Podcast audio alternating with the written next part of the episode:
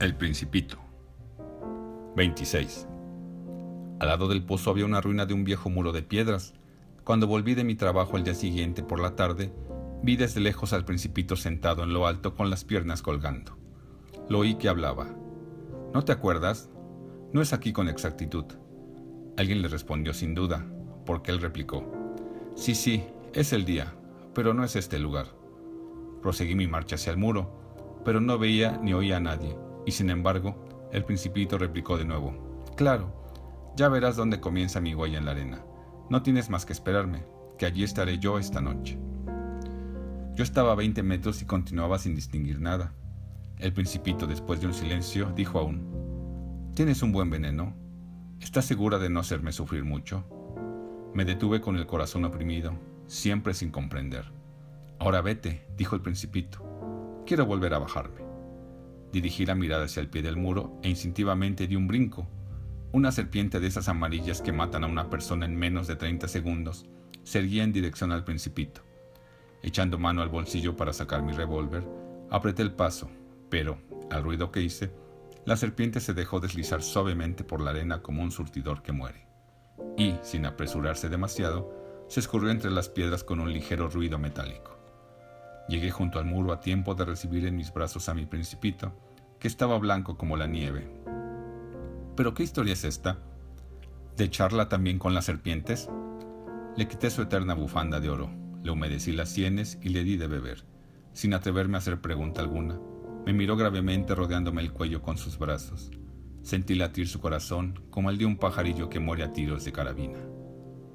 Me alegra, dijo el principito, que hayas encontrado lo que faltaba a tu máquina. Así podrás volver a tu tierra. ¿Cómo lo sabes? Precisamente venía a comunicarle que, a pesar de que no lo esperaba, había logrado terminar mi trabajo. No respondió a mi pregunta, sino que añadió, también yo vuelvo ya a mi planeta. Luego con melancolía, es mucho más lejos y más difícil. Me daba cuenta de que algo extraordinario pasaba en aquellos momentos. Estreché al principito entre mis brazos como si fuera un niño pequeño, y no obstante, me pareció que descendía en picada hacia un abismo sin que fuera posible hacer nada para retenerlo. Su mirada, seria, estaba perdida en la lejanía. Tengo tu cordero y la caja para el cordero, y tengo también el bozal, y sonreía melancólicamente. Esperé un buen rato. Sentía que volvía a entrar en calor poco a poco. Has tenido miedo, muchachito. Lo había tenido, sin duda, pero sonrió con dulzura. Esta noche voy a tener más miedo. Me quedé de nuevo helado por un sentimiento de algo irreparable. Comprendí que no podía soportar la idea de no volver a oír nunca más su risa. Era para mí como una fuente en el desierto. Muchachito, quiero oír otra vez tu risa. Pero él me dijo, esta noche hará un año. Mi estrella se encontrará precisamente encima del lugar donde caí el año pasado. No es cierto, le interrumpí, que toda esta historia de serpientes, de citas y de estrella es tan solo una pesadilla. Pero el principito no respondió a mi pregunta y dijo, Lo más importante nunca se ve, indudablemente. Es lo mismo que la flor. Si te gusta una flor que habita en una estrella, es muy dulce mirar al cielo por la noche. Todas las estrellas han florecido. Es indudable. Es como el agua, la que me diste a beber, gracias a la roldana y a la cuerda. Era como una música, ¿te acuerdas? Qué buena era. Sí, cierto. Por la noche mirarás las estrellas mi casa es demasiado pequeña para que yo pueda señalarte dónde se encuentra. Así es mejor. Mi estrella será para ti una cualquiera de ellas. Te gustará entonces mirar todas las estrellas. Todas ellas serán tus amigas, y además te haré un regalo. Y rió una vez más. Ah, muchachito, muchachito, cómo me gusta oír tu risa. Mi regalo será ese precisamente. Será como el agua. ¿Qué quieres decir? La gente tiene estrellas que no son las mismas. Para los que viajan, las estrellas son guías. Para otros, solo son pequeñas lucecitas. Para los sabios, las estrellas son problemas. Para mi hombre de negocios, eran oro. Pero todas esas estrellas se callan. Tú tendrás estrellas como nadie ha tenido. ¿Qué quieres decir? Cuando por las noches mires al cielo, al pensar que en una de aquellas estrellas estoy yo riendo, será para ti como si todas las estrellas riesen. Tú solo tendrás estrellas que saben reír. Y rió nuevamente. Cuando te hayas consolado, siempre se consuela uno. Estarás contento de haberme conocido. Serás mi amigo y tendrás ganas de reír conmigo. Algunas veces abrirás tu ventana solo por placer y tus amigos quedarán asombrados de verte reír mirando al cielo. Tú les explicarás. Las estrellas me hacen reír siempre. Ellos te creerán loco, y yo te habré jugado una mala pasada. Y se rió otra vez. Será como si en vez de estrellas te hubiese dado una multitud de cascabelitos que saben reír. Una vez más dejó oír su risa y luego se puso serio. Esta noche, ¿sabes? No vengas. No te dejaré. Parecerá enfermo. Parecerá un poco que me muero. Es así. No vale la pena que vengas a ver eso. No te dejaré. Pero estaba preocupado. Te digo esto por la serpiente. No debe morderte. Las serpientes son malas. A veces muerden por gusto. He dicho que no te dejaré. Pero algo lo tranquilizó. Bien, es verdad que no tienen veneno para la segunda mordedura. Aquella noche no lo vi ponerse en camino.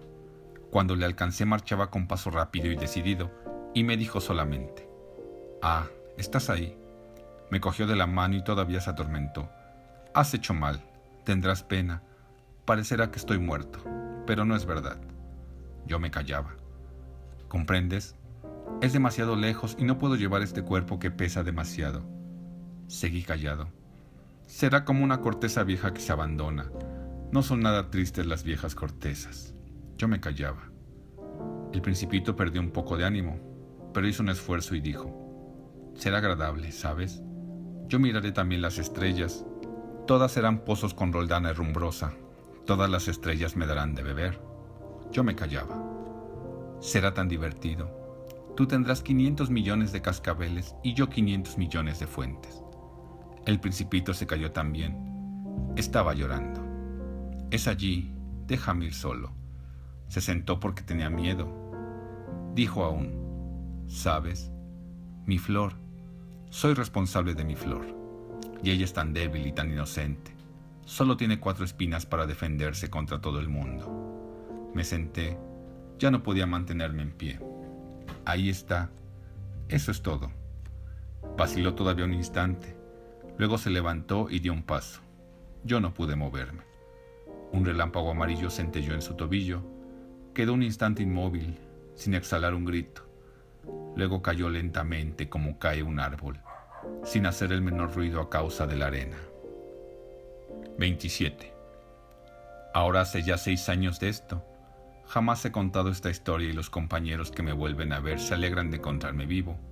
Estaba triste, pero yo les decía, es el cansancio. Al correr del tiempo me he consolado un poco, pero no completamente. Sé que ha vuelto a su planeta, pues al amanecer no encontré su cuerpo, que no era en realidad tan pesado, y me gusta por la noche escuchar a las estrellas que suenan como 500 millones de cascabeles. Pero sucede algo extraordinario. Al bozal que dibujé para el principito se me olvidó añadirle la correa de cuero. No habría podido atárselo al cordero. Entonces me pregunto, ¿Qué habrá sucedido en su planeta? Quizás el cordero se ha comido la flor. A veces me digo, seguro que no. El principito cubre la flor con su fanal todas las noches y vigila su cordero. Entonces me siento dichoso y todas las estrellas ríen dulcemente. Pero otras veces pienso, alguna que otra vez se distrae uno y eso basta. Si una noche ha olvidado ponerle el fanal o el cordero ha salido sin hacer ruido durante la noche, y entonces los cascabeles se convierten en lágrimas. Y ahora está el gran misterio. Para ustedes que quieren al principito, lo mismo que para mí, nada en el universo habría cambiado si en cualquier parte, quién sabe dónde, un cordero desconocido se ha comido o no se ha comido una rosa. Pero miren al cielo y pregúntense, ¿el cordero se ha comido la flor? Y veréis cómo todo cambia. Ninguna persona mayor comprenderá jamás que esto sea verdaderamente importante. Este es para mí el paisaje más hermoso y el más triste del mundo. Es el mismo paisaje de la página anterior que he dibujado una vez más para que lo vean bien. Fue aquí por donde el principito apareció sobre la tierra, desapareciendo luego. Examínenlo atentamente para que sepan reconocerlo si algún día, viajando por África, cruzan el desierto. Si por casualidad pasan por allí, no se apresuren, se los ruego, y deténganse un poco precisamente bajo la estrella. Si un niño llega hasta ustedes, si este niño ríe y tiene cabellos de oro y nunca responde a sus preguntas, adivinarán enseguida quién es. Sean amables con él y comuníquenme rápidamente que ha regresado. No me dejen tan triste. Fin.